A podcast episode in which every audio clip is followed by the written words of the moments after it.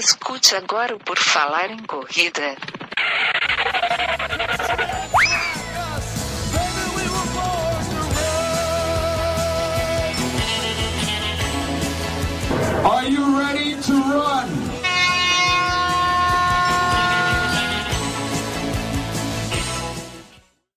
Começa agora mais um podcast por falar em corrida. Esta é a edição 211. O meu nome é Enio Augusto e eu tenho aqui comigo sempre ele, Guilherme Preto. Tudo bem, Guilherme?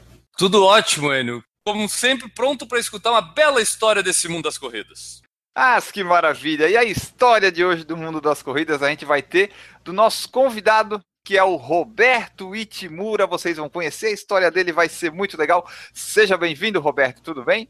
Tudo bem, obrigado pelo convite aí. Parabéns aí pelo programa aí. Estamos aí contando um pouquinho da, das aventuras, né? Ao longo dos anos aí. É isso aí, galera. Fiquem ligados que a gente tem muita história para escutar do Roberto hoje. Eu só antes preciso lembrar vocês que a gente tem o nosso site porfalarencorrida.com, onde vocês podem encontrar todo o nosso conteúdo, inclusive as nossas redes sociais. E lá você vai encontrar o link para o nosso Instagram, que é onde você, se usar a hashtag Por Falar em Corrida, a hashtag Eu Escuto PFC ou a hashtag Pacebosta, você tem o seu nome lido aqui. Então vamos lá, Corredor Cervejeiro, Cabeça Andrade, Edu Ranada, P. Barbosa, Cremati e Daniele Jantuta usaram uma dessas hashtags e tiveram seus nomes lidos aqui. Precisa sempre lembrar você, se você tem algum amigo sofredor que não conhece ainda o que é um podcast, nesse, nós estamos em 2017, a pessoa não conhece ainda o que é um podcast, dá uma ajudinha para ela se atualizar, vai lá, apresenta para ela o que é um podcast, apresenta por falar em coisas, 200 programas, dá mais ou menos 200 horas quem utiliza iOS, avalie o nosso podcast lá no iTunes, dando cinco estrelinhas e deixando o seu comentário, Enio. Maravilha! E lembrando sempre o pessoal que nós temos a nossa loja do Por Falar em Corrida já em site devidamente instalada. Você pode ir lá e ver, comprar suas camisetas, canecas e outros produtos. E também temos o padrim.com.br barra Por Falar em Corrida, o nosso projeto de financiamento coletivo. Conheça, nos apoie e seja feliz.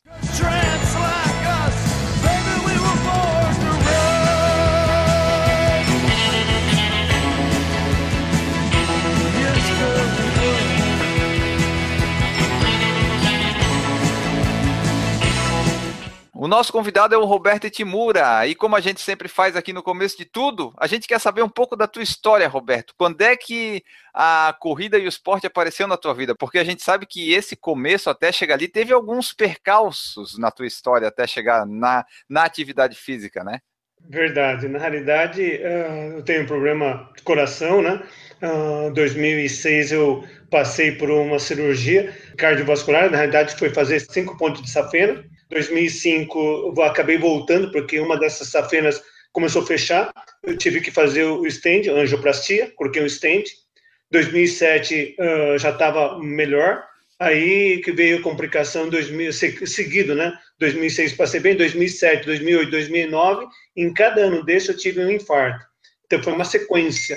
Né? Tá, quantos aí? Eu perdi a conta. Foi um, dois. Foi quantos infartos? Tive três infartos. Na realidade, foi cinco safenas em 2004. 2005 fiz angioplastia. 2006 eu passei bem, né? Aí 2007 eu tive primeiro infarto, 2008 segundo infarto e 2009 tive terceiro infarto no finalzinho do track and field de Vila Lobos. Estava chegando 200 metros para chegar, aí apagou, foi acordar no, no hospital Ciro-Libanês, no São Luís lá, e a hora que eu vi, estava assim, o médico cortando a camiseta e fazendo todos os exames, fiz o cateterismo lá, né, o, o CAT, né, que eles chamam. Aí eu lá tinha estado no terceiro infarto ali. Aí depois de 2009, peguei mais firme na corrida, apesar que já estava começando a, a, praticar a corrida, mas 2009 é, era a minha segunda corrida no Vila Lobos. Mas aí a, a, o médico entrou e falou assim: não, Roberto, você tem que ter é, é um acompanhamento médico que te oriente a como correr, como você tem que se comportar na corrida. Aí eu, esse médico muito amigo também, ele começou a me cuidar e a gente vem dedicando para a corrida de uma maneira certa, de uma maneira correta. Aí eu comecei a correr e nunca mais parei. Aí foi de 2009 foi uma sequência mais firme né, na corrida, mais controlado e e estamos aí partindo para o décimo ano aí, nove anos correndo, ano que vem completa dez anos, né, vivo, porque o médico tinha dado, em 2006, tinha dado de 5 a 10 anos de expectativa de vida, né, porque as safenas se fecham, né, ah. eles como é, é negócio temporário, então a tendência dessas safenas irem fechando ao longo do, do decorrer dos anos. Então, ele falou assim, ó, a expectativa de vida é de 5 a 10 anos. Se você não fizer nada, não tem o que fazer. Aí a tendência é do coração parar.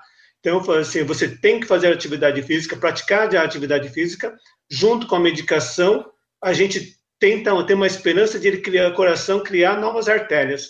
Isso porque eu tenho uma doença assim, no, no meu corpo cria muita placa de gordura. Então, se eu não tomar esse cuidado, a placa de gordura vão na artéria e acaba obstruindo, né? Então, eu tenho que fazer com que o coração trabalhe e cria novas artérias para poder manter. Hoje, com 50 e mais de 53, 54% do coração funcionando, é o que ele faz funcionar perfeito, como diz, o 54 trabalha por 100%. Ele funciona na sua totalidade para poder irrigar o sangue no, no corpo todo, levar oxigenação para o corpo e manter o correndo. Tá, então tu tem metade do coração, ele tá ali só para bonito, é isso? o, o, a gente tem, eu tenho 54, que o restante Uh, ele está, como eu digo, coração infartado, é, músculo parado. Ele não volta a funcionar ah. mais. Uma vez ele parou, parou. Então, tem que fazer com que o, a parte que funcione, funcione perfeito. Isso eu tenho que manter a atividade física constante para que ele continue funcionando, continue irrigando sangue para o resto do corpo. Para tu chegar nessa condição de ter os infartos e tal, isso é mais uma condição, digamos, genética ou teve a ver com maus hábitos ao longo da vida? Nossa, olha, eu, eu tive mau hábito. Na realidade, eu era fumante, né? Eu sou ex-fumante, fumei por quase 10 anos, parei de fumar, mas a hora que eu estava parando de fumar, cheguei no meu 117 quilos, hoje eu estou com média de 80 quilos, né? Mas oh, eu fui... Perdemos, perdemos uma metade, tu perdeu uma metade de ti mesmo. Nossa, é, é, assim, na minha juventude eu era fã de, de churrascaria, de comer muito doce, muita fritura.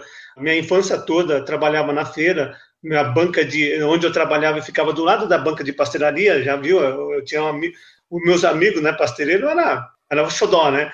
A gente parava toda hora comendo pastel, toda hora comendo fritura.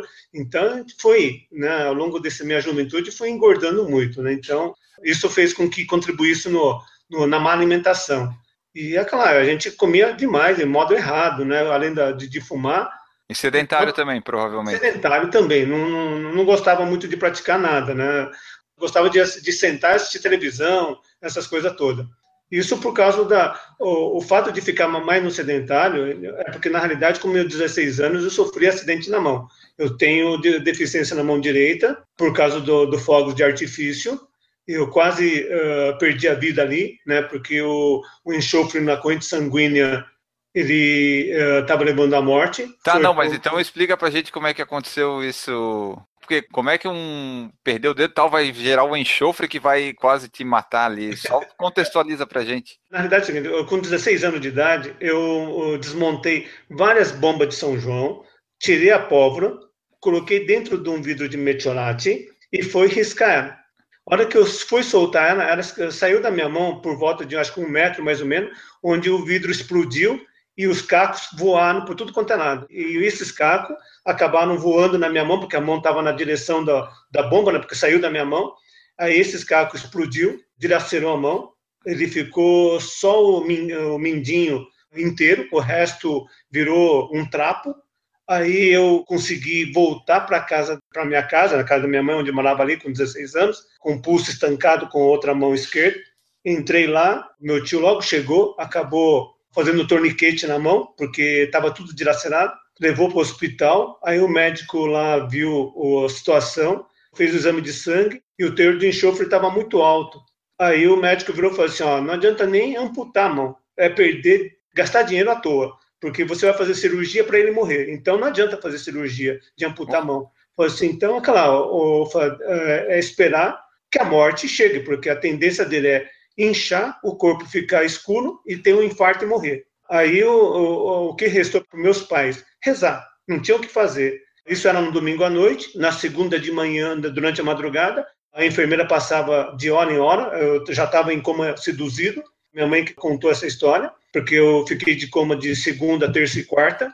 Mas na segunda-feira, de madrugada, a enfermeira ia passando e falava assim: Ó, tá vivo. Aí a enfermeira falava: Tá vivo. A hora que deu sete horas da manhã, o médico passou e falou: Ele continua vivo? Falei: Continua. falei: Então vamos amputar a mão. Aí meu tio, o outro tio meu, não deixou. Falou assim: Se ele sobreviveu, vamos tentar se consegue recuperar alguma parte da mão. Aí eu fui transferido para São Paulo, no Hospital Sírio-Libanês, para reconstituir essa mão. Passei essa fase fazendo toda a reconstrução da mão. Fiquei seis meses internado no hospital por ter sobrevivido isso. Nessa parte da juventude, quando recuperei da, da mão, tudo, mas a trauma da mão deficiente fez com que eu não saísse mais de casa. Então eu comecei a ficar mais isolado na casa, assistindo, ficando mais assistindo televisão do que passeando. Então, trabalhava de manhãzinha na feira, mas assim, como era adolescente, você não ia na feira só para fazer o troco, essas coisas todas, mas chegava em casa e já se trancava no quarto, assistia a televisão. Isso foi fechando né, ao longo dos, da minha juventude. Comecei a, a sair mesmo quando eu tinha meus 18 para 19 anos, que aí eu comecei a sair, que eu encontrei minha esposa, hoje ela é minha esposa, casada, que eu comecei a, a entender um pouco desse trauma, desse, desse mundo, né? Aí eu falei assim, não, não é por esse caminho que tem que seguir. Aí eu comecei a descobrir outra parte, e a corrida me ajudou muito nisso, viu? A corrida me fez com que abrisse a cabeça e que eu comecei a enxergar que eu teria que trazer os deficientes para o mundo da corrida. Por causa disso que eu, eu dedico a minha vida para os deficientes. Né? Então, eu empurro o triciclo, faço parte do, do pessoal do Perna de Aluguel, faço parte do, do pessoal do Empresto Minhas Pernas, então, sou guia voluntário de, de deficiente visual, não né? tenho curso disso.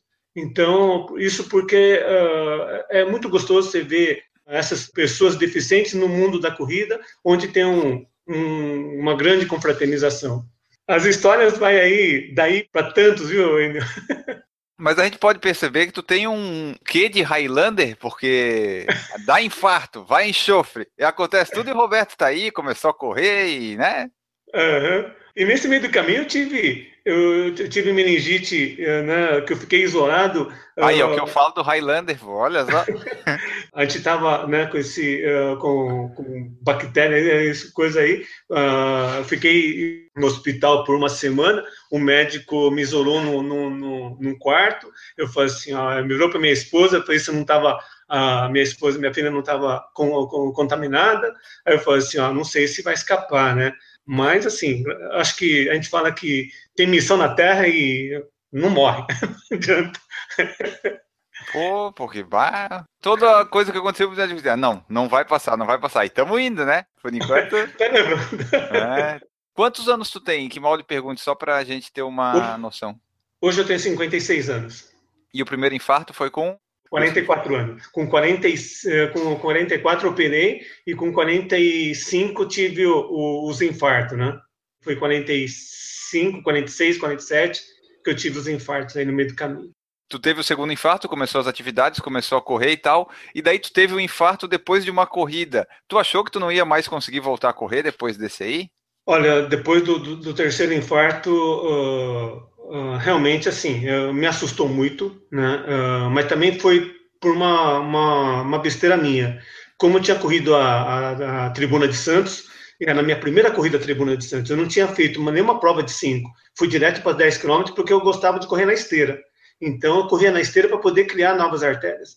Aí um amigo meu, que ele é, inclusive, ele é, é preparador físico da, da, academia lá da, da empresa, ele falou assim, Roberto, você corre tanto na esteira, por que, que a gente não vai correr na, na rua? Eu não gosto de rua, gosto de, de, de esteira. Aí isso foi durante ao longo dos 2007, porque em 2007 eh, eu tinha que fazer atividade física e a esteira era uma das caminhos para poder criar novas artérias. Como eu corria já na esteira, aí ele falou assim, ah, vamos para a rua correr. Aí me convidou em 2008 para fazer a Tribuna de Santos.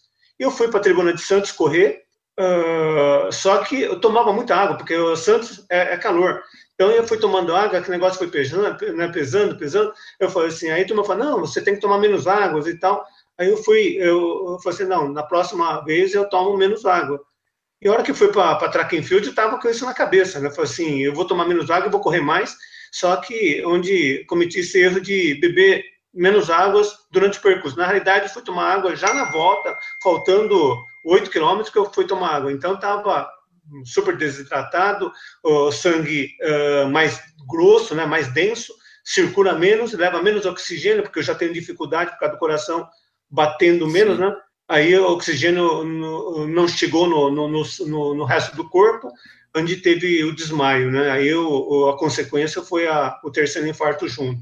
Isso foi o diagnóstico que o doutor Ricardo, que é o meu cardiologista, uh, diagnosticou na época ali, e falou, ó, o seguinte, hidratar-se é obrigado, você tem que tomar água, não precisa tomar todos o, o, a garrafinha, o copo inteiro, mas você tem que estar, todos os postos tem que estar tomando água e bem hidratado, se não for, você toma meio copo numa coisa, carrega outro, cada quilômetro você vai tomando para baixar a sua temperatura e, e o seu sangue ficar um pouquinho mais fino para poder circular com mais facilidade no seu corpo, porque o coração não consegue bombear sangue uh, muito denso né, no seu corpo. Então, o sangue tem que estar sempre mais fino. Hoje eu tomo medicamento para ir para controlar, e é claro, eu doso isso, hoje eu corro com, com toda a segurança que o médico me passa. Uma curiosidade minha, essa tua segunda corrida, tu chegou a completar ela ou tu desmaiou antes? Olha, eu não me lembro porque, na realidade, assim, uh, até... Tem uma medalha faço... dessa prova? Eu tenho a medalha dessa prova, por incrível que pareça, eu tenho. Mas assim, é, porque a medalha. Alguém foi desligou o teu Garmin? Tenho, eu tenho ele cruzando a linha de chegada. Eu não, não me lembro, porque eu lembro que eu, eu tô com, na, eu tava no hospital com dois joelhos ralados e dois cotovelos ralados e a testa. Mas assim, eu tenho uma foto uh, da linha de chegada que eu cruzei e o tempo marcado, né, do tempo do track and field. Ele está registrado lá, mas eu não lembro dessa desse ter cruzado. Eu acho que eu caí, levantei, cruzei a linha, caí de novo e o pessoal me levou direto para o hospital depois. Mas a medalha chegou uma semana depois. E ninguém parou o GPS para nós ter o tempo certinho? Pô, faltava amigo nessa época, né? Porque amigo que é amigo. Para o Garmin na, é, na linha de cruzada, né? Exatamente. Aí tu teve esse terceiro infarto, passou pelas recuperações, voltou a correr com acompanhamento, e daí tu foi participando de mais e mais corridas. Como é que foi essa tua introdução nas corridas de fato agora sem ter doença para atrapalhar, sem ter infarto e outras coisas do tipo? Eu li em algum lugar, eu não me lembro aonde, que tu já tem mais de 250 corridas, é isso? É, eu, na verdade eu estou chegando nos 305 corridas, né? Na, na, ah, nessa última que era do Maratona do Rio, uh, chegou nos 305, né? Que eu, apesar de não ter concluído, mas eu comecei ela e, parei no trigésimo quilômetro por causa da lesão, mas uh, eu participei dela, essa foi 305. Olha, uh, na 2000, 2009, né, uh, o, o, ano entre 2009 e 2010, 2010 uh, foi o ano que eu comecei a me preparar para a corrida, né? Então, assim, entrando mais nas corridas como diz, de estudo. E 2011 prometi para mim mesmo que eu ia correr todo final de semana. Assim, eu ia gastar uma parte do meu, meu ganha-pão fazendo inscrição de corridas e assim, ia correr todo domingo.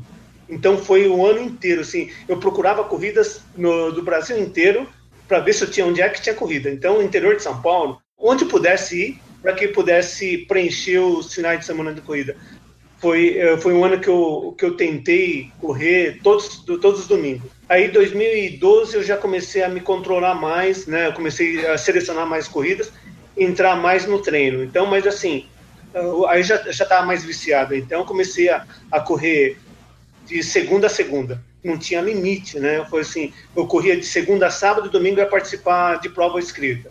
Quando eu não estava correndo, era, era treino no parque. Então, foi um ano que 2012, 2013 foi um ano que eu comecei a mais treinar e as corridas de domingo foram fazendo parte também. Mas os treinos uh, ficavam mais intensos né, durante a semana. E foi pegando esse vício até o 2015.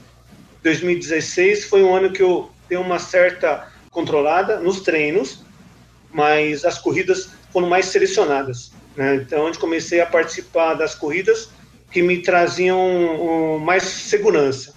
Então, as corridas de organizadoras boas, né, que, que dão um suporte melhor, eu comecei a selecionar e eu comecei a participar. Então, sim, uh, escolho as provas que, que me trazem é, segurança, prova que me trazem performance, né? Aí, apesar do coração, não sou corredor de elite, né? Não sou corredor de ponta, mas eu sou apaixonado por asfalto. Dessas 300 aí, grande maioria, imagino, deve ser 10 quilômetros, né? Eu tenho sete. Uh, do Rio era para ser a oitava maratona. Eu, na realidade, eu tenho sete maratonas. Tenho uma ultra de 53K, que foi justamente no dia do meu aniversário, quando eu completei 53 anos. Eu falei assim: vou para a rua fazer um treino de 53 quilômetros. Aí eu falei assim. Que baita ideia, hein? Aí o turma começou a falar assim: ó, se você fizer no domingo, eu te acompanho. Eu falei assim: não, porque mas o meu aniversário é na segunda. Eu falei: na segunda não dá. Eu falei, se for no domingo, eu te acompanho. Eu falei: tá bom, eu vou antecipar para domingo. Quem quiser, vamos. Aí a gente chegou, reuniu, falou assim: pessoal, durante uma semana toda, fui chamando o pessoal, falei assim: domingo às 6 horas da manhã eu largo para fazer meus 53 quilômetros.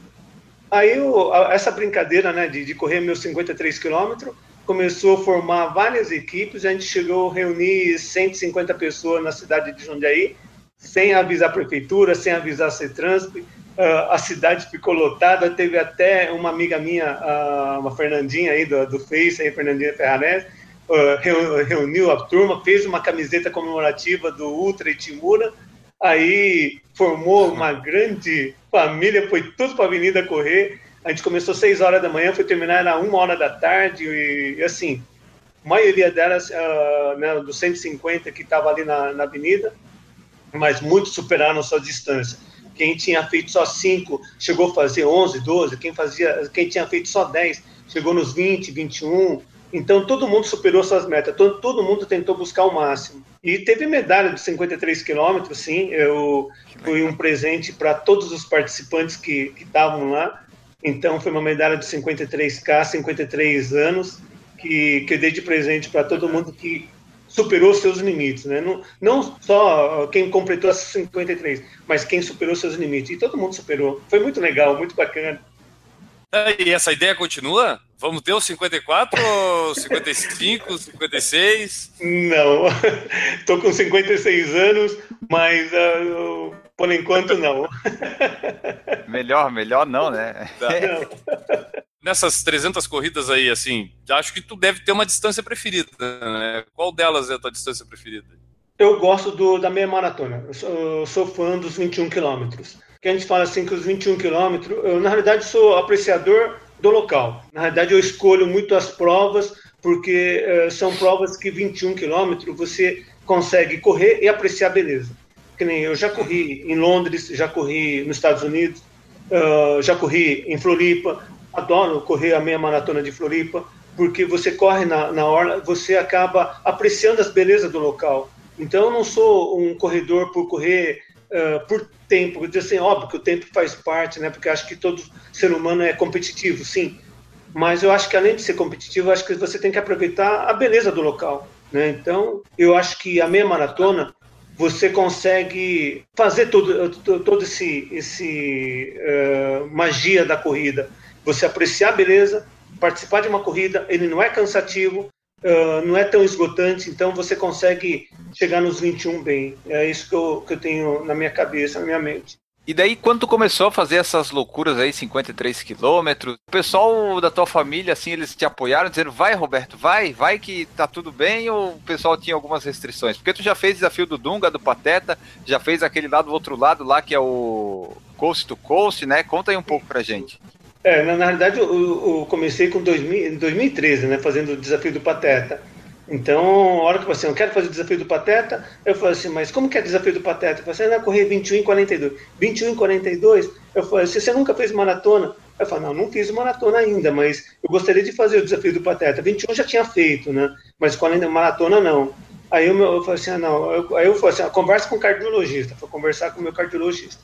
Aí eu falei assim, ó, eu, falei, eu, assim, eu queria fazer uma maratona tal. Eu falei, ah, tudo bem, você pode fazer maratona, mas você vai fazer aonde? São Paulo? Falei, não, não, vou fazer nos Estados Unidos. Mas nos Estados Unidos?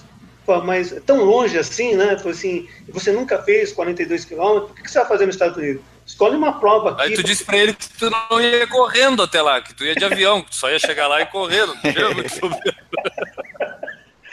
Aí ele falou assim, tá bom, assim, ó, então escolhe uma prova no Brasil. Aí foi escolher Buenos Aires, aí foi fazer a maratona de Buenos Aires, né? É, no Brasil. Os americanos, Buenos Aires é a capital do Brasil. Então, aí foi fazer... prova Brasil, tá certo.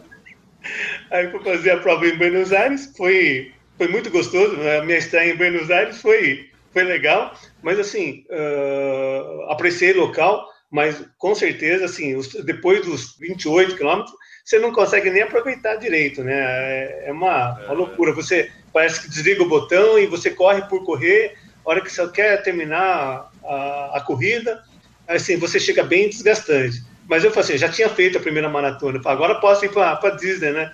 Aí o médico falou assim, tá bom, doutor. Eu falei assim, pode ir lá, mas assim, vai moderado. Aí eu fui para, isso foi em 2012, foi em setembro de 2012 que fiz a minha maratona. Aí eu fui em 2013 para fazer o desafio do Pateta, né? Que é 21 em 42 fiz ela lá, uh, bem. Aí depois eu falei assim, aí comecei a contar, falei, bom, como já tinha feito uh, maratona no, nos Estados Unidos, na Disney, e a, de Buenos Aires, falei assim, ó, a maratona de São Paulo tem que entrar, né, porque faz parte do currículo. Aí eu fui tentar, nossa, foi assim, um, um caos, porque eu comecei ela, no metade da prova que eu passei no Jockey Club já não tinha hidratação, não tinha água, não tinha coisa, aí eu falei assim, fui meio que rastejando, mais andando do que correndo, porque a perna já estava pesada, né? Porque São Paulo, realmente a maratona de São Paulo é uma das mais duras, né? Porque tem várias pontes, então você vai e volta na ponte, você acaba quebrando muitos corredores. Então fui parando na, antes, a hora que entrei no, na USP, já cansado, fiz a volta lá, assim, cheguei na maratona lá já detonado, mas tinha feito elas. Depois daquela já fui me preparando melhor Aí voltei a fazer a maratona lá de, de Minneapolis, que fui convidado pela Medtronic, né, que, que eu sou um dos Global Heroes de 2014. Aí fui convidado a fazer a maratona de lá. Aí fui fazer lá em, entre de Minneapolis a São Paulo.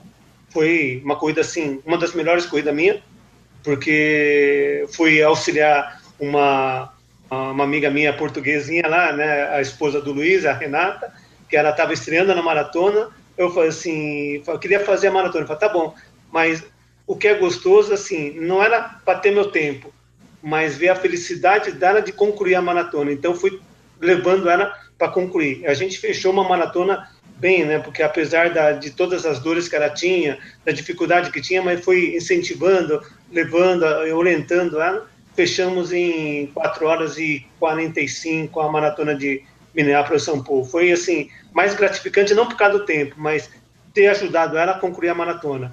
Foi fantástico lá. 2015 eu fiz a voltei a fazer o desafio do do Dunga, foi é, o segundo ano, né, do Dunga, onde tinha 5, 10, 21, 42. Fiz essa prova lá, fantástico. Eu acho que correr quatro dias é, é diferente. Né? Você poupa nos três dias e se prepara para a maratona. Né? Então, isso foi em 2015 e depois 2015, mesmo 2015, no, em julho, julho de 2015, eu fiz a Maratona do Rio, que, que era, precisava fazer, que era o xodózinho meu, né, de fazer ela. Fiz ela, terminei bem.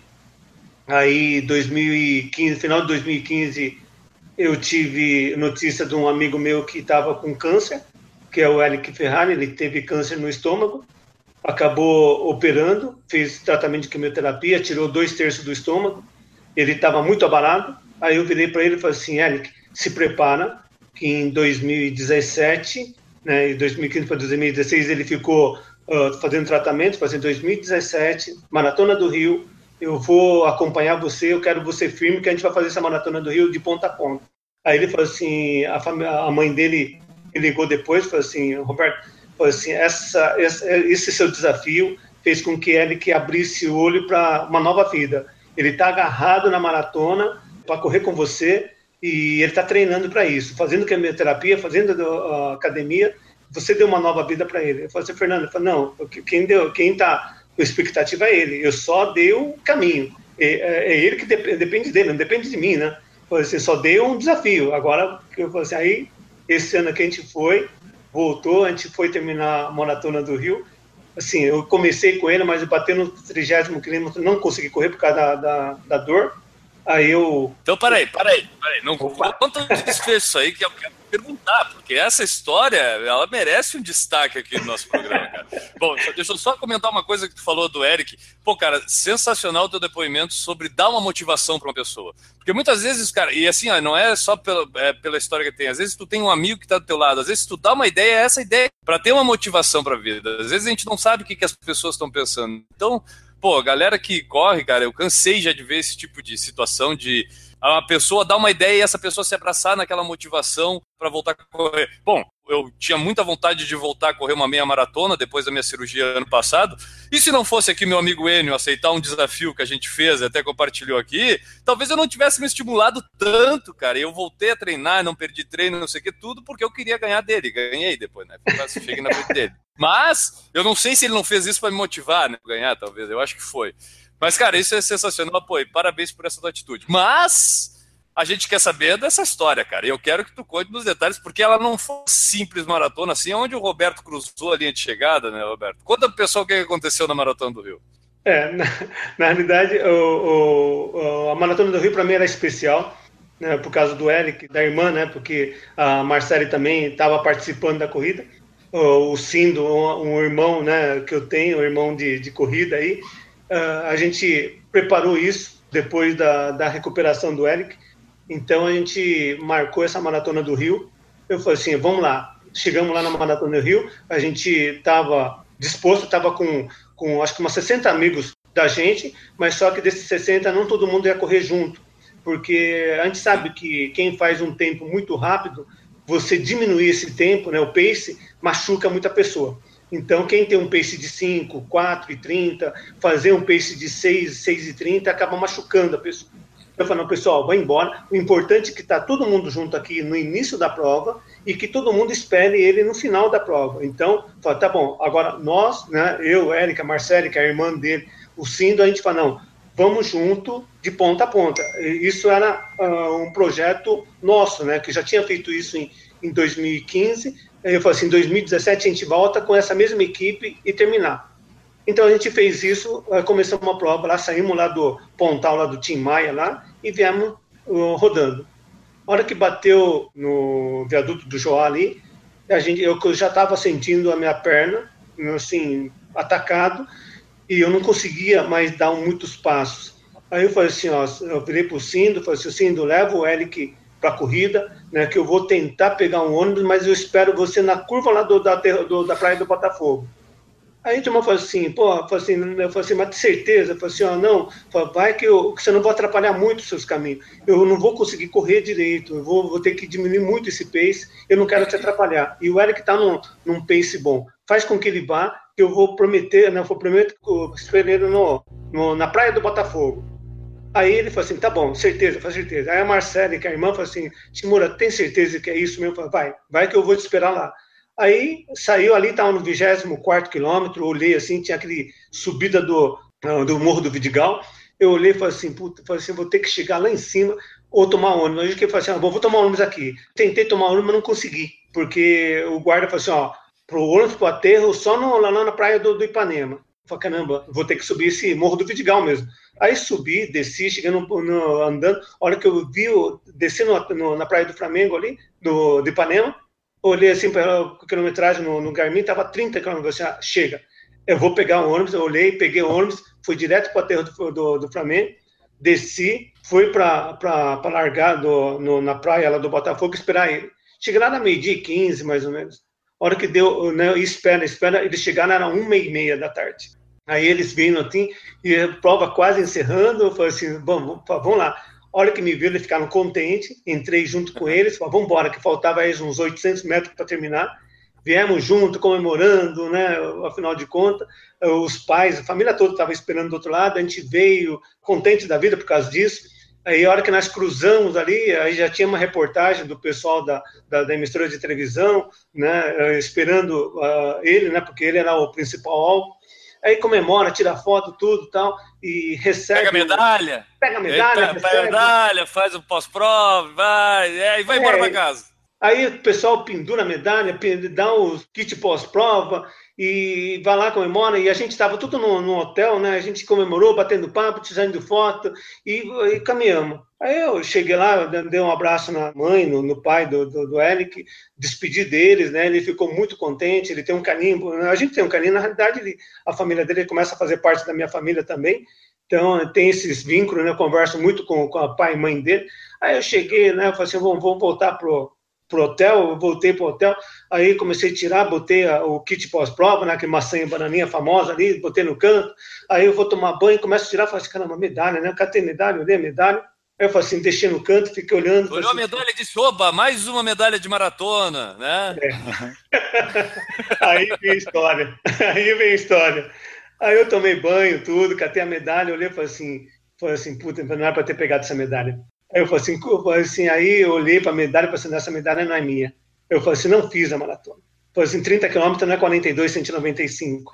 Eu falei assim, aí eu catei a medalha, aí na segunda-feira eu refleti, eu falei assim, precisava achar alguém, não consegui, comecei a fuçar na internet, falei assim, não, nada clareava, porque uh, uh, na, naquele momento uh, né, eu estava assim, muita dores também, Aí, uh, na terça-feira, eu estava com a minha filha, que tinha vindo de Nova York, que ela mora em Nova York, dando todo cicerone para minha filha, a medalha ficou no canto. Aí, minha, minha filha se hospedou em São Paulo direitinho. Aí, na quarta-feira, que eu estava na empresa trabalhando com a medalha do lado, já tinha determinado o que ia fazer olhei, comecei a, né, na hora do almoço, olhei na, na, na página, cacei o organizador, fui item por item, falei assim, não queria envolver a emissora, eu, fui, eu olhei lá no cantinho e falei assim, ah, você que é organizadora, catei, escrevi a carta, agradecendo, dando parabéns para a organização, pela água, pelo isotônico, pela, pela, pelos staffs e tudo, eu botei, falei assim, ó, mas falei assim, estou devolvendo a medalha,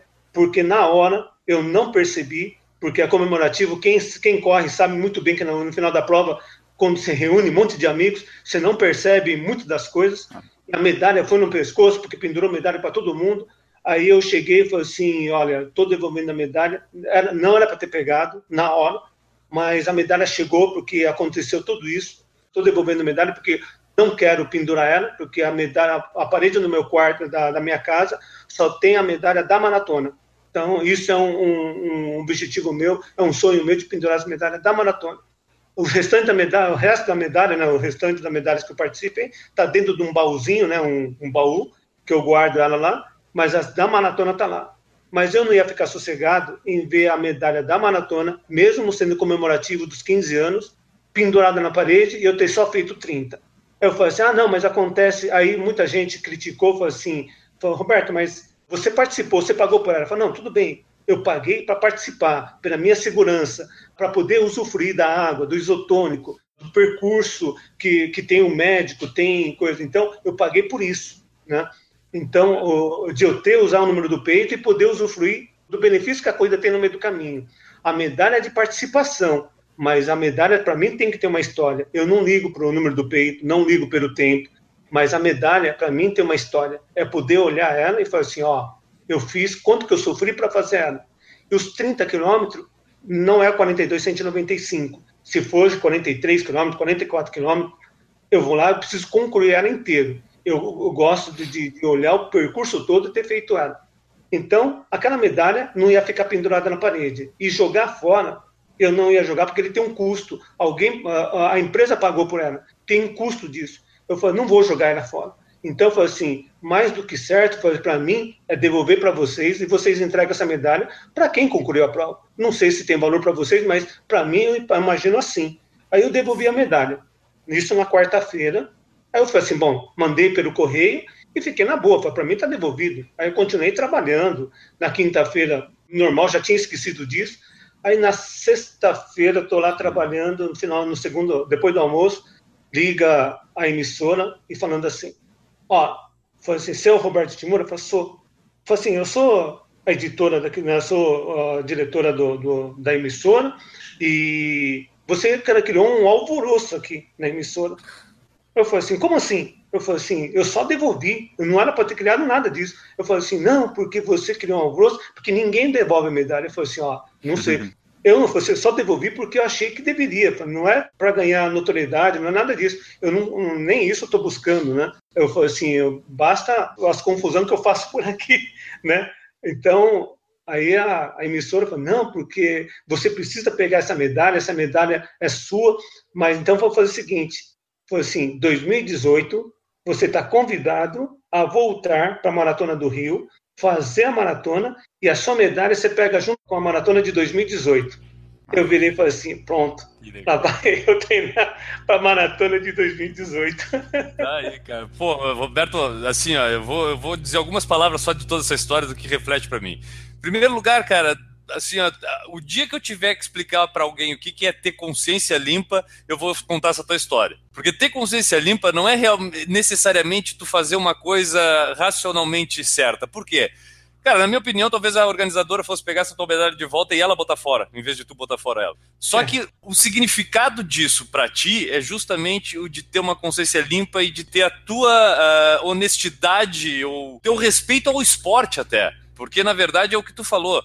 Ah, porque aquilo está no custo da corrida, mas, cara, a medalha, principalmente para ti, que dá valor para isso, é o significado da conquista da corrida. Se eu não conquistei, para que, que eu vou ter ela, né? Tipo, então, é a mesma coisa que tu achar um dinheiro na rua, ou então o cara te deu o troco errado e tu. Não, não vou devolver pro cara porque o cara que errou, o problema é dele. Não é assim, né, cara? Tipo, as coisas não, não funcionam assim. Eu acho que tu deu um exemplo de, de cidadania e de, de esportividade, cara, porque eu acho que dá o valor à conquista real do esporte. Às vezes a, a corrida a gente até a gente fala que já várias vezes é, existem os corredores de elite, que é aqueles que lutam realmente por ganhar a corrida, e existe outro tipo de corredor, que é esse nosso aqui, que é esse pessoal que corre lá atrás, que o máximo de competição que ele vai fazer de verdade é contra si mesmo, que é tentar bater seus recordes pessoais e as coisas. Esse teu ato não é um ato só tua pessoa, mas foi teu respeito com todos os outros que realmente concluíram os 42 e 195 e pegaram a medalha. Entendeu? Tipo, quando a gente age dessa forma, tu não tá simplesmente respeitando o organizador ou, ou a tua pessoa somente. Não, tu respeitou todo mundo que realmente fez. Porque acontece, recentemente a gente teve o caso das medalhas da São Silvestre sendo vendidas no Mercado Livre. Eu fico imaginando o que, o Roberto pensa da pessoa que compra aquela medalha lá do Mercado Livre da São Silvestre. Eu acho absurdo, né? Porque medalha não se vende, né? Vou entrar um pouquinho mais no assunto, porque eu fui um dos condutores da tocha olímpica, tá? Eu sinto assim, eu, eu tenho a, merecedor. Merecedor. Porque isso é espírito olímpico. Isso que tu fez, realmente, esse é um espírito olímpico, cara. Parabéns. É, porque eu, que nem, como condutor da tocha olímpica, que foi aqui no Brasil, a tocha olímpica, né, uh, que eu tenho na minha mão, é uma das mais bonitas desses 19 tochas que tem. Então, a, a, a tocha olímpica do, do, do, Brasil é de uma, uma beleza e de uma modernidade, né, uma tecnologia muito avançada, né? Que você comparando com todas as tochas olímpicas anteriores, ela é diferente. Pena que o Brasil teve os Jogos Olímpicos numa situação muito crítica, né? Que todo mundo uh, viu os Jogos Olímpicos de uma maneira diferente.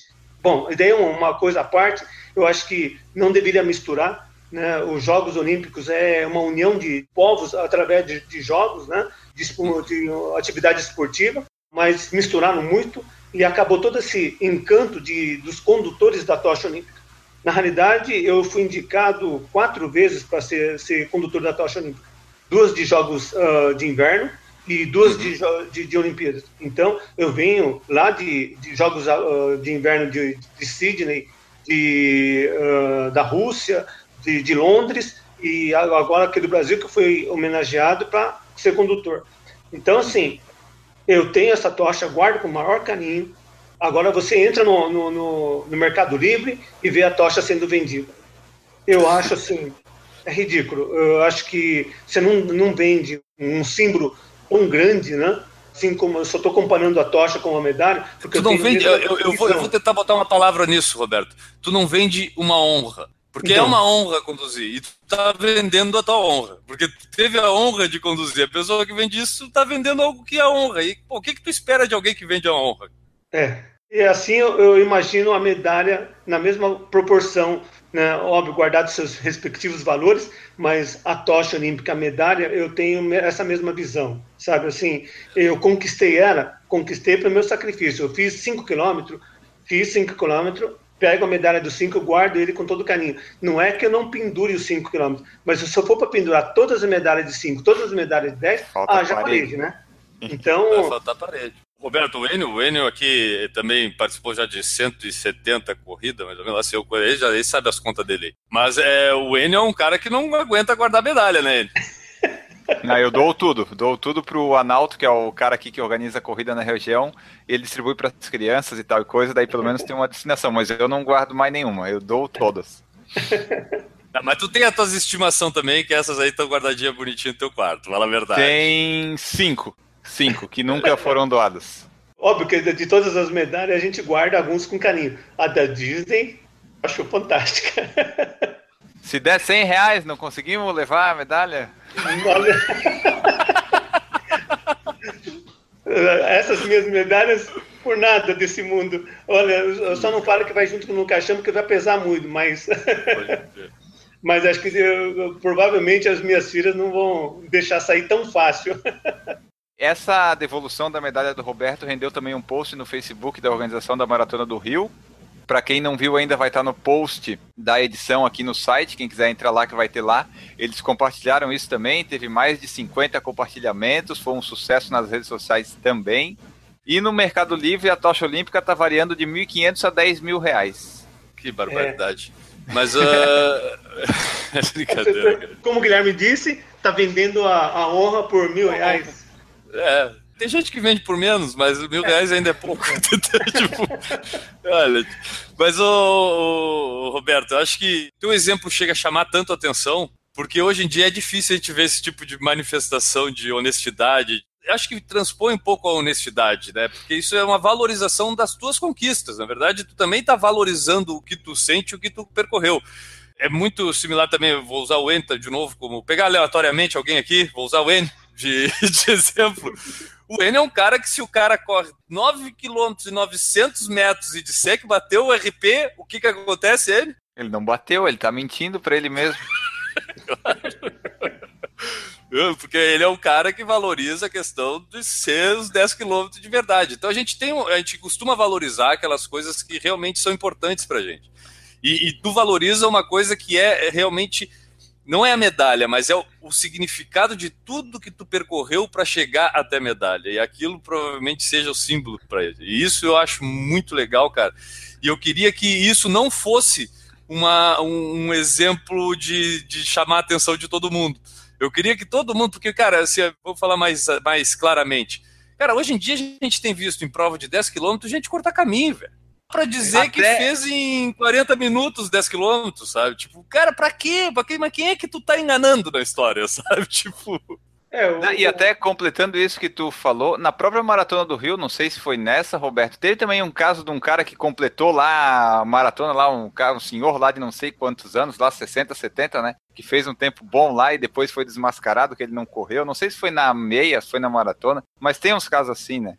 É, foi comentado né, que eu tenho um senhor lá, acho que de 76 anos ali, não, não, não sei bem muito da idade, mas que ele, uh, vamos lá, ele fez a maratona em 4 horas e 15. Bom, o fato dele ter participado só pela idade já era um, um como diz, noticiário para ser divulgado amplamente. Não claro. precisava ter falado do tempo. Agora, você conciliar o tempo com a idade dele feito a maratona, com 4 horas e 15, 4 horas e pouco, é um tempo absurdo. O que acontece? Deu índice para Boston.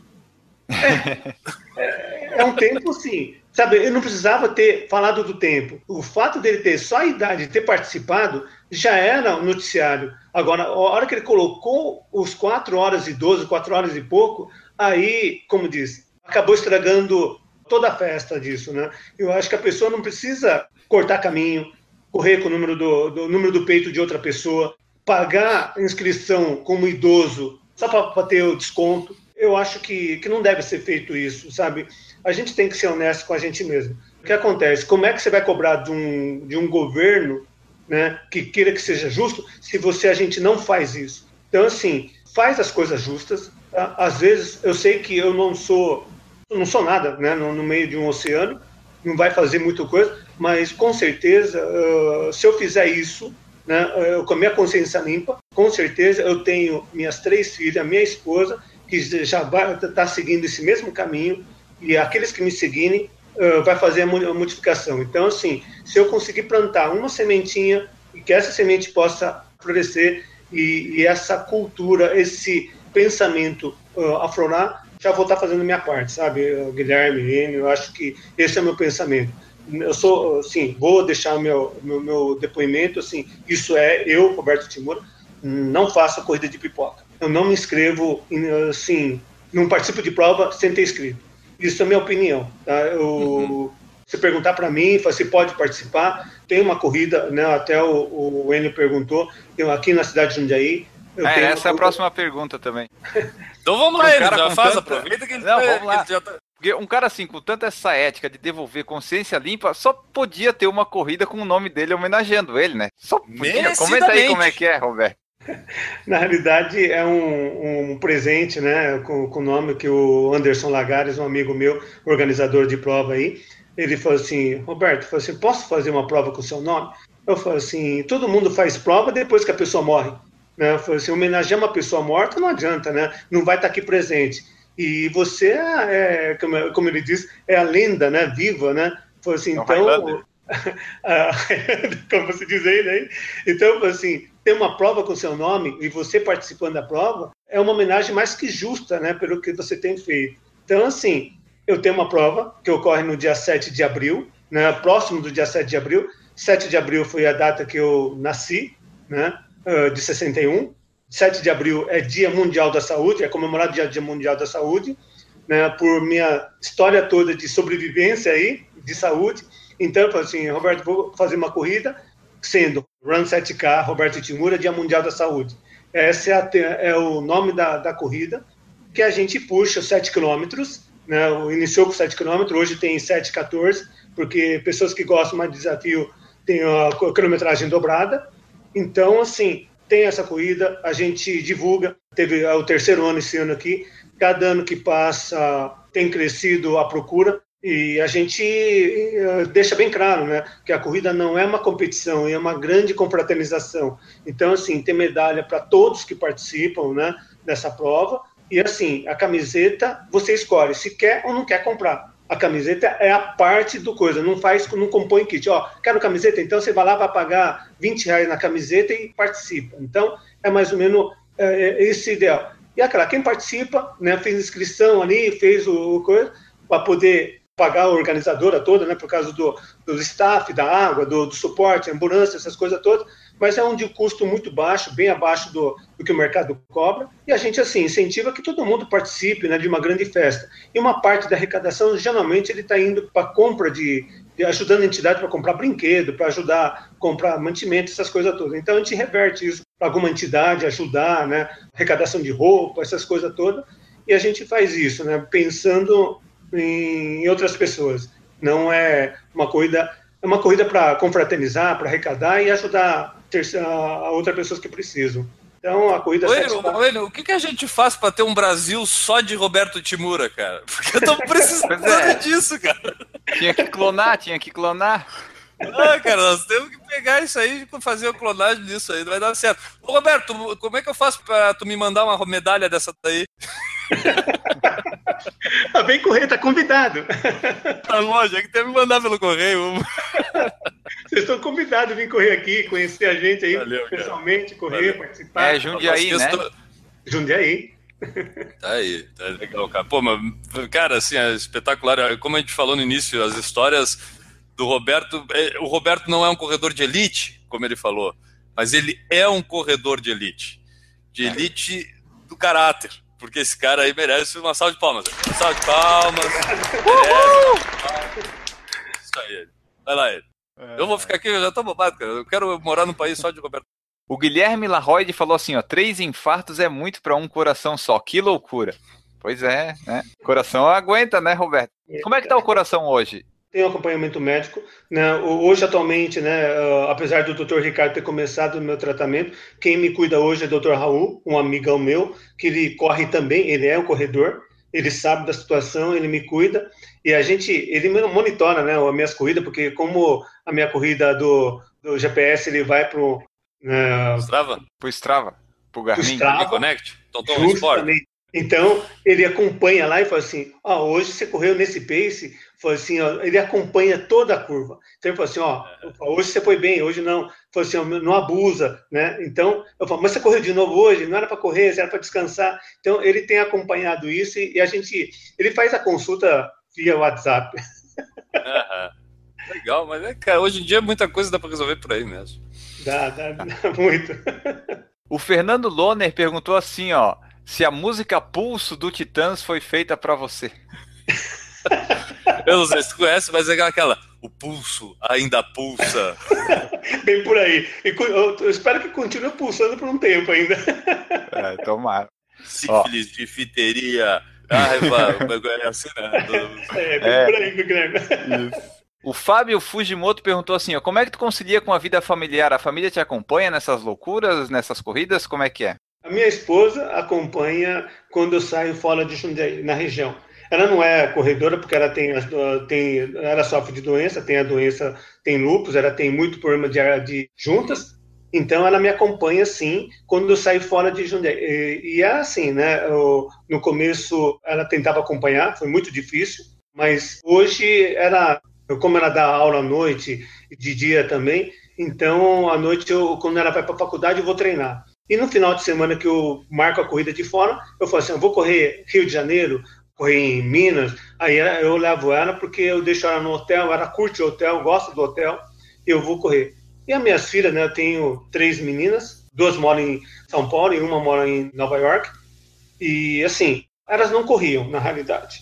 Aí a, a minha segunda filha que mora em Nova York corria comigo, trabalhava numa empresa aqui que patrocinava a corrida, aí ela teve que mudar, então parou de correr. Aí a, a mais velha, por sentir que a, a segunda não estava no Brasil, e para poder suprir o, a falta dela, né, falou, não, vou ter que correr com o pai porque a, a minha irmã parou de correr. Então a mais velha começou a aprender a correr. Hoje ela corre os 10 quilômetros, inclusive participou do Circuito Atenas ontem em São Paulo, e a mais nova, que era toda preguiça de correr, acabou conseguindo estágio na Iguana, é obrigado a correr. Sim. Eu queria um trabalho assim. Eu tenho que ser obrigado a correr. Vai Mas lá. tu já tem um por fora. Tu quer sair do por fora de corrida? É isso, Enio? Tu quer ir embora daqui? Tu quer ir lá trabalhar pra.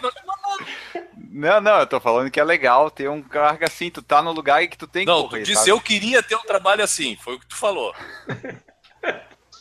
É que eu não sou remunerado, né, pô? Oi, cara, que legal, que legal, Roberto. É. Eu, eu não posso reclamar da vida. Assim, apesar de todos os problemas que eu tive, ainda sou abençoada né, pela família que eu tenho, pelos amigos Até que eu porque, tenho. pelo que a gente viu, ela não quer te largar, né? A vida. não. ela não te abandonou. Ela não te abandona fácil, Roberto. Não. Era isso, pessoal. Essa foi a nossa conversa com o Roberto Itimura. Roberto, ao final de todo o podcast aqui, a gente pede para o convidado deixar um abraço de despedida, né? E a gente quer saber para quem que vai ficar o teu abraço hoje agradecer a tua presença aqui com as tuas histórias. Foi muito legal esse podcast e a gente espera que sirva aí de exemplo para mais pessoas, para ver que tem jeito, né? Se todo mundo fizer a sua parte, quem sabe o todo, né, acaba sendo atingido também. Obrigado, Roberto. Obrigado, obrigado, Enio, pelo convite. Obrigado, Guilherme, pelo convite aí. Né? Eu vou deixar meu abraço para minha esposa, que é meu par de tempo, né, de, de, desses anos todos né, e agradecer a Deus por dar continuidade na minha vida aí, quem sabe, né, o pulso ainda pulsa, né, como diz aí, Guilherme, e que continue pulsando por tempo, porque acho que a minha missão aí é continuar ajudando aí quem, quem precisa. Quem sabe a gente se encontra no, na Maratona no Rio 2018 lá. Aí, é. tá aí, quem sabe? É uma possibilidade. Eu morro de vontade de correr no Rio, cara. É um lugar que eu nunca corri, morro de vontade de correr lá e a Maratona do Rio, quem sabe? Então, tá lá, convidado. Vamos lá. Ainda vai presenciar essa história aí. Vai ser legal pra caramba. Vai ser. Obrigado, pessoal. E agora que nós tivemos essas histórias edificantes do Roberto e Timura, nós vamos ir para o fim do podcast, só que antes tem que ler algumas mensagens. O pessoal manda mensagem, manda, e a gente tem que ler aqui, tem que botar em dia algumas mensagens para o pessoal continuar mandando, seja áudio, seja texto. Lá vamos nós para a primeira, Guilherme, preste atenção. Até porque o, o, produção não põe escrito no roteiro. Então, se eu não prestar atenção aqui, eu não vou saber comentar a pergunta. Mas pode seguir aí, estou prestando atenção. Exatamente, é para ver se tu tá atento. A mensagem é da Daisy Ribeiro. Ela fala assim: Oi, PFCs, sou a Daisy. É, o nome dela se escreve Daisy, mas se fala Daisy. Eu já aprendi que é Daisy. Ela fala assim: Sou de Floripa, ouvinte de vocês há pouco mais de um ano, mas eu nunca tinha mandado uma mensagem assim formalmente, além dos recados nas redes sociais. É que eu ouço podcast no carro, correndo, fazendo caminhada ou faxina na casa. Aí na hora de ouvir, escrevo vários e-mails mentais, sabem? Penso, tenho que comentar tal coisa, depois vou escrever para eles. Aí depois esqueço que eu queria comentar. A inspiração vai embora e eu não escrevo é nada. Como eu gosto muito do podcast, de vez em quando eu vou lá nos arquivos ouvir algum antigo, porque tem muita coisa legal no histórico do PFC. Na corrida de hoje de manhã eu estava ouvindo o PFC 119, minha primeira maratona, lá de 2 de novembro de 2015, gente. Com a querida Ron Juran e o Gustavo Nunes. Aí me senti motivado a escrever. Qual seria o motivo? Estaria eu pensando em correr minha primeira maratona? Não, ainda estou longe disso. Eu aproveitei que terminei de ouvir o podcast em casa, perto do computador, e vim aqui só para dizer que o que mais me divertiu nesse podcast, adivinha o que, que foi? Foi ouvir o Enio lendo Jedi na notícia da corrida temática de Star Wars. Como é isso, Jedi? Então, foi nesse podcast que eu descobri que se falava Jedi. É um podcast histórico até. Né? Ela continua. Sacanagem, né? Logo com ele, meu fornecedor de medalhas. Longa história, mas obrigado, Nênio. Isso é verdade, eu já doei duas medalhas minhas para Daisy, que ela não tinha medalha. Brincadeira, pessoal. Aproveitei que estava dando risada com vocês, estava perto do computador e vim aqui dar os parabéns pelo podcast, que é sempre muito divertido e às vezes até informativo. Às vezes. É, dela coloca aqui, ó. Brincadeira de novo. Não, mas é verdade, né? é isso aí. Enfim, vocês trazem pautas e convidados interessantes, vocês são engraçados e foi com vocês que eu aprendi a gostar de podcast porque eu não era fã não. Agora já escuto vários outros também, gosto bastante da ferramenta. Hoje sou fã do podcast e do PFC. Parabéns pelo trabalho de vocês, um abraço Daisy. PS, tem um PS aqui. Sou leitora do blog tanto quanto ouvinte do podcast. Então posso pedir uma coisa ou dar uma sugestão? Liberem o texto integral nos agregadores. Eu recebo aviso de post novos no Feedly mas tem que abrir o texto, ler uma parte, clicar e esperar o site carregar para ler o resto. Confesso que já estou pulando uns posts, ficando sem ler, o que eu não faria se o texto viesse inteiro no agregador. Eu posso responder por aí primeiro? A primeira resposta, N? É, eu posso dizer que eu já resolvi esse problema também. Não, mas se tu já resolveu, tu fez errado. Porque, cara, justamente no, no feed a gente põe parte do post, porque se a pessoa lê o post no feed, ela não dá view pra gente e isso não gera ah. lucro no AdSense. Entendeu?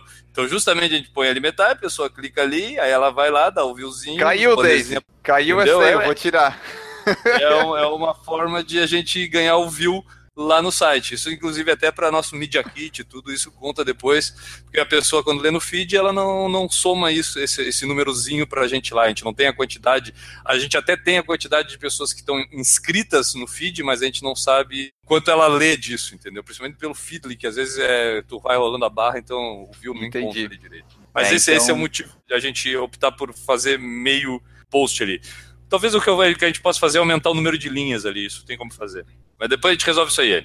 Cara, a Daisy, quero agradecer. Eu tenho uma dúvida, cara, que eu acho que ela me, me viu, me chamou, falou comigo no, no Montandu do Costão do Santinho, só que eu não tinha certeza que era ela. Eu fiquei na dúvida aí. Quando a gente não tem certeza, tem medo de chamar a pessoa pelo nome errado. É. E aí a gente não, não fala, né? Mas eu, eu, queria, se ela se foi ela, que ela diga aí, foi, era eu mesmo lá no Montandu da Lagoa. Outra coisa, ela falou aí de aprender a escutar podcast. Uma coisa que eu, ao longo desse tempo que eu comecei a apreciar essa mídia de podcast, eu vou comentar uma coisa. É, às vezes é difícil a gente começar um podcast novo. Eu tenho vários podcasts que eu escutei 15 minutos, cara, e não deu para aguentar. E não é o assunto. Muitas vezes é o sotaque, é o jeito que o cara fala, é, é a entonação, é, às vezes é, é o formato do programa porque tu demora para te adequar. Um exemplo disso, pô, o maior podcast do Brasil, cara, o Nerdcast, que é maior, maior, maior, maior mesmo. Meu, é difícil as pessoas começarem e não acharem um pouco chato o jeito que os caras riem, o jeito que os caras falam. Só que depois tu começa a, parece que entrar pra turma e tu começa aquilo Sim. passar batido, então tu não percebe mais aquilo, tu te dá conta do conteúdo. E eu imagino que isso deve acontecer com as pessoas que nos escutam também. Deve ter um monte de gente que diz, pô, aqueles loucos, mano, ah, chato escutar aqueles caras lá, fala daquele jeito. Pode ser, pode ele, ser. com aquele jeito dele, sotaque de mané falando lá, não dá para aguentar aquilo lá. Só que, cara, se o pessoal der uma chance e, e prestar atenção no conteúdo, ela começa, de repente, a achar alguma coisa interessante e se enquadrar dentro da turma. E aí vai passar a ser algo legal. Podcast tem muito disso, cara. Podcast, eh, como na outra, no outro programa que a gente falou com o Foca, a gente falou bastante sobre essa mídia do podcast. Isso. Com o Foca, o Rodrigo, né? Você já achou o cara de Foca, né? Tamo íntimo. Que a gente falou com o Rodrigo. A gente mencionou dessa questão de proximidade do podcast, que o podcast tem de diferente com o YouTube. Né? O YouTube eu vejo algo meio mais, meio mais volátil, assim, sabe? Tipo, a pessoa assiste uma vez, eu... agora o podcast existe essa, essa intimidade, sabe? Porque a pessoa geralmente pode estar escutando no banheiro, pode estar escutando fazendo uma outra atividade, e tu tá ali do lado dela. É como se fosse um amigo compartilhando contigo. É diferente às vezes do YouTube que te obriga a parar vendo o conteúdo. E eu acho que é justamente essa cumplicidade que gera o podcast que é a, o grande atrativo da mídia. Então, Sim. a Daisy foi mordidinha pelo bichinho. E, pô, cara, eu fico lisonjeado de ter sido, por falar em corrida, que foi esse bichinho a morder do podcast dela lá. Isso foi. Da mensagem dela, eu, eu fico orgulhoso de ter sido o ponto motivador dessa ação. Isso. É, Daisy, fica aí a dica para você mandar mais mensagens. Às vezes a gente sabe, acontece com a gente também. A gente tem a ideia, aí passou o tempo e depois morreu, né? Mas tente. Cara, ela, ela falou uma coisa aí: escrevo e-mails mentais. Meu, eu não sabia que era isso que eu fazia com todos os outros podcasts. É Cara, isso, o que acontece de coisa. Eu tô escutando lá o Troca o Disco. Aí os caras falam de uma banda que eu escutava, ah, eu escrevo um e-mail inteirinho na mente, assim, só que eu tô cortando a grama. Aí não é. dá pra parar pra escrever o e-mail pros caras, entendeu? Aí enquanto vai lá pra dentro, aí o e-mail já se perdeu. Ah, alguém ainda vai inventar alguma coisa e tu pensar e o troço já escrever, né? Vai aí, surgir isso. Aí, aí, o mundo vai dar certo. Aí é. o dia que existir isso, o mundo vai dar certo. E daí, só completando, tu falou do podcast, digamos, a pessoa é mais fiel porque ela tem que assinar o feed e vai recebendo coisa no celular dela, né? Então isso faz ter uma proximidade maior. Porque no blog a pessoa pode esquecer de ler um texto, outro, o YouTube passa vários vídeos, mas o podcast, tu escolheu receber aquilo ali, vem a notificação no teu celular. Então a gente acaba cativando mais, tendo um público mais cativo nesse caso. Repito a palavra orgulho, cara. Eu tenho orgulho de a gente ser um podcast há seis anos e agora essa mídia está tendo um pouco mais de visibilidade e eu te falava disso, né? Falava em 2012, tu falava. Pena que a gente não gravou isso.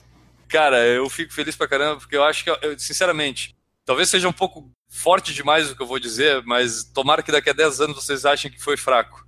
Eu acho que o podcast é uma mídia que tem uma capacidade de mudar o mundo, porque ela é capaz de passar um conhecimento no tempo que hoje em dia a gente não tem tempo para ver coisas, para se instruir, para ler livro, para ver outras coisas, mas tu tem tempo às vezes num deslocamento de estar escutando alguma coisa. E 10 minutos de podcast tu pode adquirir muito conhecimento. Então tá, pessoal, essa foi a mensagem de hoje, uma mensagem super edificante da Daisy Ribeiro. Esperamos que vocês se inspirem no Roberto, se inspirem na Daisy, mandem mensagens, façam um mundo melhor, seja para você, seja para o próximo.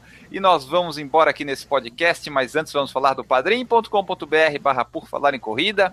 Você pode nos apoiar aqui no podcast, pode apoiar o Por Falar em Corrida continuar independente, lindo, pujante aí, seguindo firme e forte nesse mundo aí, já 2017, estamos 12, 13, 14, 15, 16, 17, nossa sexta temporada no ar.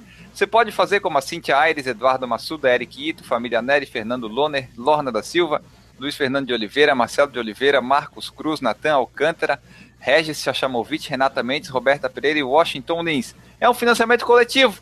Muitos podcasts e programas utilizam isso. Nós vamos manter esse conteúdo sempre gratuito e independente, mas com a sua ajuda, é óbvio, fica muito mais fácil. Né, Guilherme Preto? Para quem fica o seu abraço hoje? Ele, Augusto, cara, eu quero só agradecer ao Roberto mais uma vez, não só pela entrevista que ele nos deu, mas pelo exemplo de pessoa que ele é, cara. Eu valorizo muito esse tipo de pessoa que é Eu não gosto muito da palavra honestidade só, porque eu acho que isso vai um pouco além, mas vamos Porque usar isso essa tinha palavra. que ser intrínseco da pessoa, né? Tipo, não, é, não tinha que ser uma característica, né? Não, não deveria ser nem algo louvável, entendeu? Tipo, era pra ser obrigatório.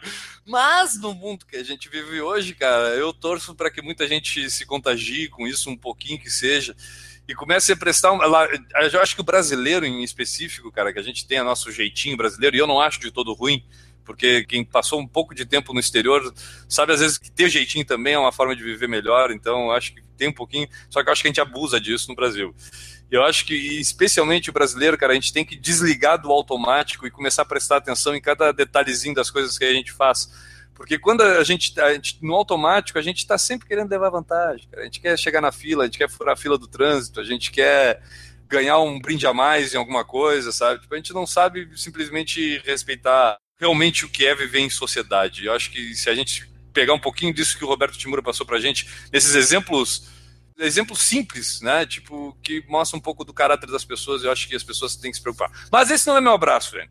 O meu abraço de hoje vai para duas pessoas integrantes do nosso grupo de WhatsApp Por Falar em Corrida, que as pessoas que colaboram com Por Falar em Corrida através do Padrim fazem parte deste WhatsApp magnífico, que é capaz de solucionar problemas de saúde de seus integrantes. Eu, há duas semanas atrás, antes da gravação desse podcast. Ah, resolveu? Estava, pass estava passando mal, estava agoniantemente tornado. Eu cheguei a pensar que eu estava grávido. Era aquela mesma sensação, eu nunca fiquei, mas deve ser a mesma sensação de grávido, assim, tontura, andava, não conseguia andar em reta, fechava os olhos e tu caía. E, cara, não foi pouco tempo, eu fiquei assim, pelo menos uma semana e meia, quase duas semanas, passando mal sem treinar, inclusive, porque também não dava a mínima vontade, mas eu treinar tonto, né? Eu participei do Mountain Dew muito mal, foi um sacrifício lá, fui lá para filmar, esqueci a GoPro, por isso que eu, eu já tinha feito o esforço hercúleo, como é que fala? Hercúleo, Hercúleo. de levantar, passando mal, para ir até o norte da ilha correr só porque tinha a obrigação de fazer a filmagem pro nosso canal, porque a gente, né, tá, vai com aí chega lá e não tá a câmera, te fudeu para levantar, fudido, aí, né, aquela vontade que dá, mas foi legal, mas eu mesmo assim, eu me controlei bastante da corrida, por isso eu caminhei bastante e tudo, porque realmente eu não tinha condição de fazer uma prova dedicada de corrida. Eu quero mandar um abraço, cara, para Andressa e para o Eric, que são dois médicos que fazem parte do nosso grupo, e eu, no momento de desespero, comecei a, a mencionar quais eram os sintomas que eu estava lá, e, pô, rapidamente os dois é, prontamente deram palpites ali, né, deram algumas sugestões que poderia ser, e depois até em privado, o Eric mesmo é, me aconselhou de fazer algumas coisas que realmente deram certo, cara, em dois, três dias depois daquele bate-papo no WhatsApp lá, eu melhorei, mas eu acho que acima disso meio que eu me acalmei, assim, sabe? Porque, cara, eu não tinha nem condição e vontade de sair de casa para ir no médico, porque, cara, se eu ficasse meia hora numa sala de espera, eu ia vomitar, cair, ia ficar tonto. Então, ter essa, essa galera como amigo dentro do WhatsApp e eles me ajudarem, só merecem o meu abraço no final desse podcast, e isso ainda é pouco. Então, um abraço aí pro Eric Ito e pra Andressa, que foram meus anjos da guarda aí nessas últimas semanas. Olha só que coisa linda. O meu abraço hoje eu vou deixar para duas pessoas, Rafael Oliveira e o Sérgio Ribeiro, que foram dois ouvintes, o Sérgio inclusive está no nosso grupo do WhatsApp, que sugeriram, por falar em corrida, para colocar no Deezer. Eu nem sabia o que existia o Deezer, eu nem sabia que podia colocar podcast no Deezer. E daí, a partir da ideia deles, a gente foi atrás e agora o Por Falar em Corrida também já está disponível no Deezer.